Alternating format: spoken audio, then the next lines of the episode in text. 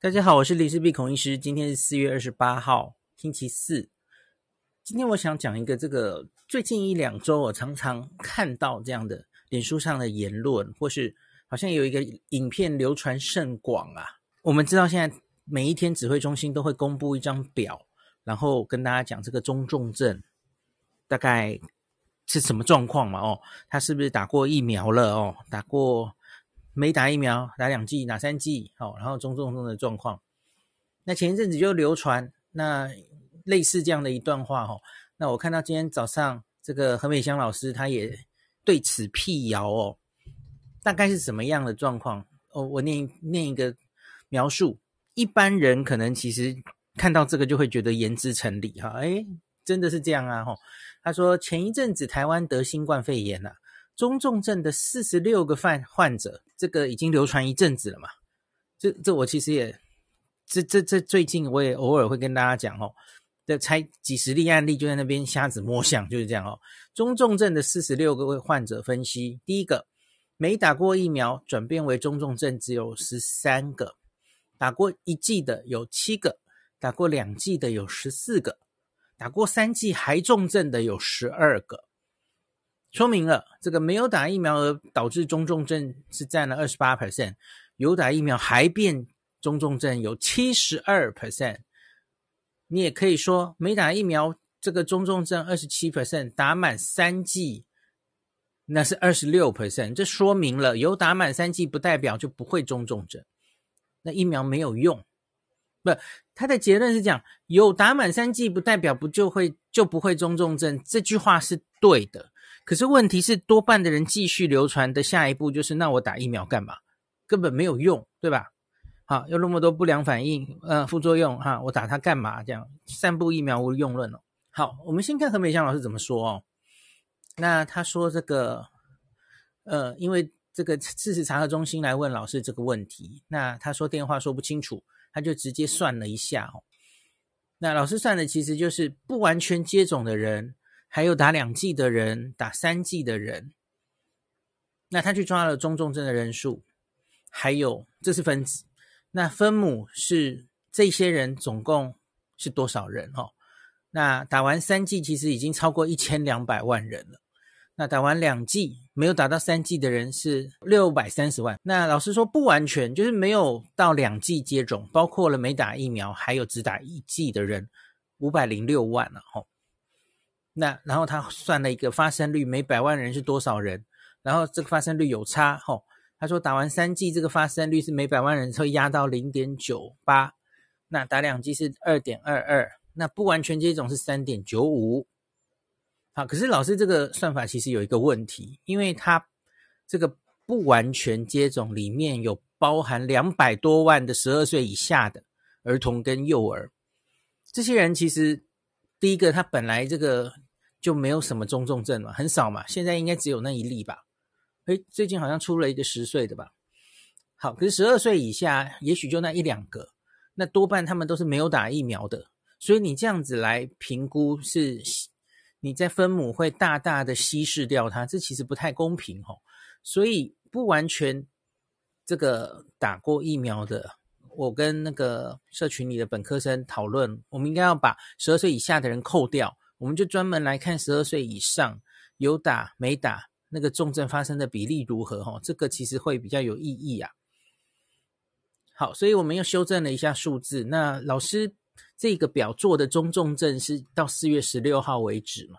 那时候才四十六例，就是那个谣言传那个四十六例。那我们现在把最新的数字啊更新出来了哈。那今天特别跟大家分享哦。就是我先讲一个很快的结论，就是我在早安新闻也常常跟大家讲，你看任何数据的时候，你一定要想分子分母是什么。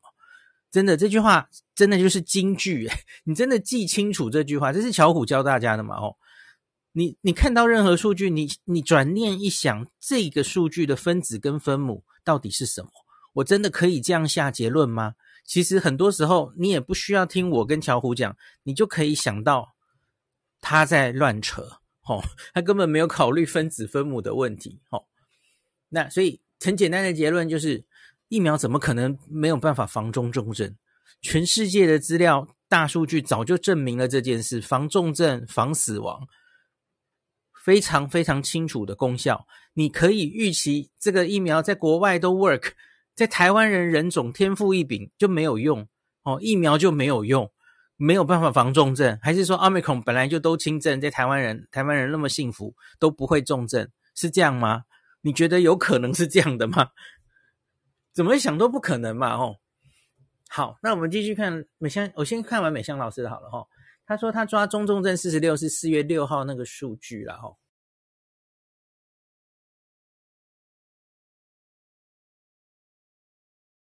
以那一周的施打率来计算，哈，那以台湾总人口算出施打每剂疫苗的人口数当分母。他说，即使现在还是相对比较少的数字啊，疫苗在台湾预防中重症的效果已经能显现哦。他说，假如未来我们能再分年龄，资料会更丰富。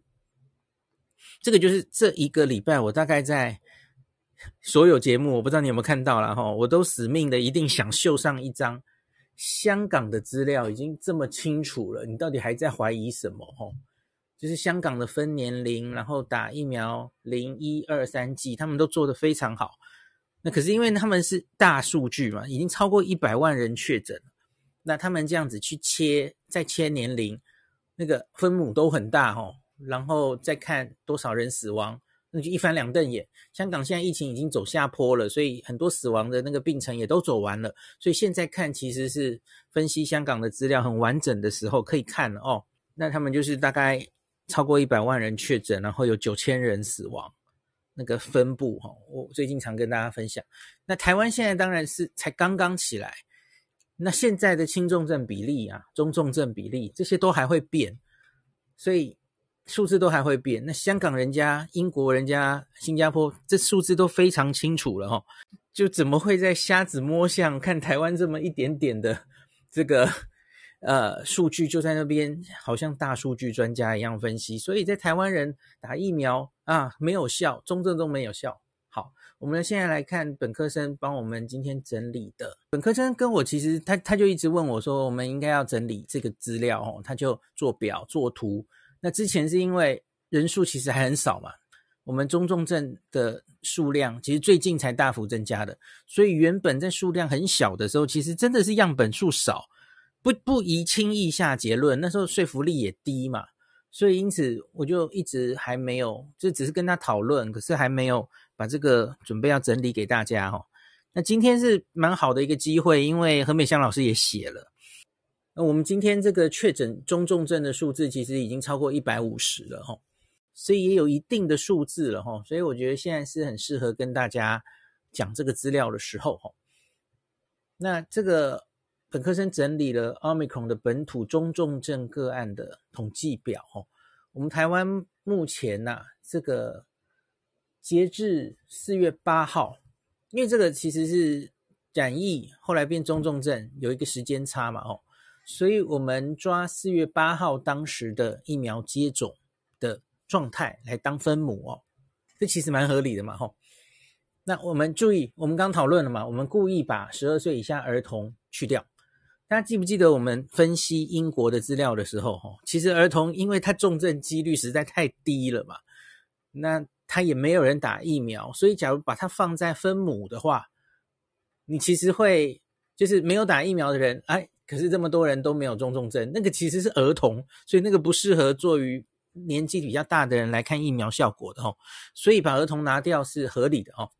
那儿童我们又还没开打疫苗哦。那好，一百五十万人，我们有一百五十万人是完全没有接种疫苗的，十二岁以上哦，还蛮多的哦，一百五十万。那再来。接种一剂疫苗的人一百一十五万，接种了一剂还没有打第二剂的人哦，诶，也蛮多的，一百一十五万。那再来接种两剂，六百二十九万。好，接种三剂最多了哦，接种三剂的人已经到了一千两百零三万。好，这个是分母。那分子是什么呢？中重症哈。那当然，那个两岁不幸的男童就会扣掉了，因为他是十二岁以下嘛哦。好，所以没有接种的人呐。中重症有四十一个，接种一剂有十九个，接种两剂有三十九个，接种三剂有五十九个。好，所以你光看这个绝对数字，就跟刚刚最前面念的那个谣言，他就说，你看打三剂疫苗的人中症数最多哦，中重症的人数最多五十九人嘛。那你把一剂、两剂、三剂都打过疫苗的人全部加起来，那这个也是超过一百个哦。那没有接种的人才四十一个哦。那这样子没有接种疫苗的是四十一个中重症，那有接种疫苗的这样加起来破百了哦。那所以他又可以说，哎，这个没打疫苗的反而比有打疫苗的少哦，所以疫苗没有效哦，无法防中重症。好，可是你就。没有考虑分母啊，你要考虑发生率嘛。这个接种三剂疫苗的人就已经一千两百万了。我们现在这些疫苗的效力都是相对的嘛，就不是打了疫苗百分之百就不会中重症，从来没有人这样讲过啊。不是百分之百就不会中重症或是死亡，当然不是，它就是一个比例的问题，它可以把你重症。染疫之后重症的几率降低一个 percent，这就是所谓的疫苗保护力，它就是这样算出来的嘛。所以呢，你分母多，这样子的人多，你要乘一个几率嘛。然后你最后呈现出来打疫苗的人重症中重症多，可是你根本没有看几率哦。好，那我们就来算几率，在这四四种人里面哦，每百万人发生中重症的人数是多少呢？没有接种的人是百万分之二十七点二，接种一剂的人是十六点五，接种两剂是百万分之六点二，哦，已经明显压低了吼，有看到吗？二十七点二降到六点二，那最后接种三剂的人可以压到百万分之四点九。好，这样子直接比直接的相比，其实当然还是有问题的哦。因为这四组里面，其实条件不是完全都对等的。怎么说呢？到现在都还没有打疫苗的人啊，他现在在台湾，他的生活搞不好会比较小心一点。他躲着嘛，他他他觉得，哎，我好危险哦。他他有各种理由没有打，可是他知道他也不想得到病毒，所以，比方说老人家，他可能最近的一个月，他就是躲着，哦，他没有得。这是台湾为什么目前这个中重症的比例相对还低的关系。大家去看一下年龄分布，哈，老人家躲得很好哦。昨天秀熙老师在有话好说有讲，哈，说老人家表现得很好。可是问题是，你可以躲多久啊？我不知道可以一直躲下去，哦。好，那所以他们的行为可能会不一样。你你打疫苗的人，搞不好会有一种心态，特别是年轻人，哈，就觉得，哎，其实我没有什么好怕的，我就还是照常。马照跑，舞照跳哦，所以他染疫的几率搞不好比较高哦。那另外这一些人会不会有这个慢性病的比例也会不太一样？当然有可能哦。所以这些东西还要再考虑进去，才能确实的呈现疫苗到底有没有防重症的效果。严谨的研究应该要这样。那在这个呃。也有另外一个方法，假如你感染的人更多的时候，这比较适合做哦。理论上应该去看感染的人里面他们的疫苗施打状态，然后他们后来变成中重症的比例，以后死亡都出来的时候再看死亡的比例，那样子也是一种分析方法哦。那可是当然也各自有那个两这两群人是不太不太一样的状态，都应该要去用统计模型把它校正哦。好，那个是比较学术的事情。可是我们现在哈，就用这个很生的 raw data 的数据，大致的就可以看出来。你不用跑统计都可以看出来，诶，它真的其实还是有一定的效果可以呈现哦。从这个百万分之二十七点二哈，那打一剂疫苗降到十六点五，打两剂降到六点二，打三剂降到四点九哦。都有一定的降中重症的保护力哈，那这个才是解读这个中重症，然后疫苗施打状态的正确的方式哦。我其实也一直看指挥中心每天公布这个中重症，然后在那边写疫苗，然后很多记者或是一些网友都在问，大家有没有发现他们在问什么？他们在问怎么都不公布那个疫苗是什么？他打的是什么疫苗？他打了疫苗还中重症，我想知道那是什么，然后我就不要去打那个疫苗，就也有一样的分子分母的问题啊。我跟你打赌，去公布那些疫苗高端一定是最少的啦。那废话呀，因为高端打的人最少啊，所以不能这样讲了，不能这样看了。而且特别是台湾的中重症还那么少的时候，又又来了，你就是在以管窥天嘛。所以你真的要算的时候又来了，就是你应该要有分子哦，总共打。我们之前算突破性感染的时候也有做过这种事了哦。因为突破性感染其实已经累积比较大量，那个好像还多少有一点意义，就是你要知道分母有多少人是打这个疫苗嘛，那你分子有这么多人突破性感染，那以后我们可能可以算那累积的中重症，然后来算到底哪一个疫苗对中重症的保护力比较好哦。那这个东西其实香港已经做了，香港已经累积到一千一百万人，对不起，一百万人以上确诊，然后他去做了啊复必泰跟 BNT 的。保护力哦，大家有兴趣可以去看一看了哦。基本上还是看起来是 BNT 会高一些，没有错的哦。好，所以有趣有兴趣的话，可以再做这些研究。可是我们台湾目前的这个数字还很还算很少啦。你这样解读都可能会解读到很很不是非常的有证据力的一些结论哦。所以还不如不要分析哈，等到数据更多再来分析。而且其实不用，也不要挑疫苗了哈。我不是跟大家说，香港已经做出来打三剂疫苗，其实连你瞧不起的科兴疫苗，它都可以一定的防重症、防死亡哦。所以，那那你觉得其他疫苗真的不能防吗？这个应该所有疫苗都可以一定程度的防重症跟防死亡，大概都是不用怀疑的事情哦。好，那今天就讲到这里。感谢您收听今天的林氏璧孔医师的新冠病毒讨论会。如果你觉得这个节目对你有帮助，喜欢的话，欢迎你推荐给你身边的朋友，或是在 Apple Podcast 上面留下评价，后也可以留言哦，五星好像每天都可以留哦。希望大家当我的种子教师，推广正确的新冠卫教，以科学防疫，不要只以恐惧防疫。行有余力的话，欢迎您赞助林氏璧孔医师喝杯咖啡。让我可以在这个纷乱的时代继续分享知识，努力做正确的新冠相关卫教。如果你想看到更多孔医师分享的新冠疫情相关资讯，或是林氏必发的日本旅游资讯，欢迎你加入脸书上的日本自助旅游中毒者粉丝专业。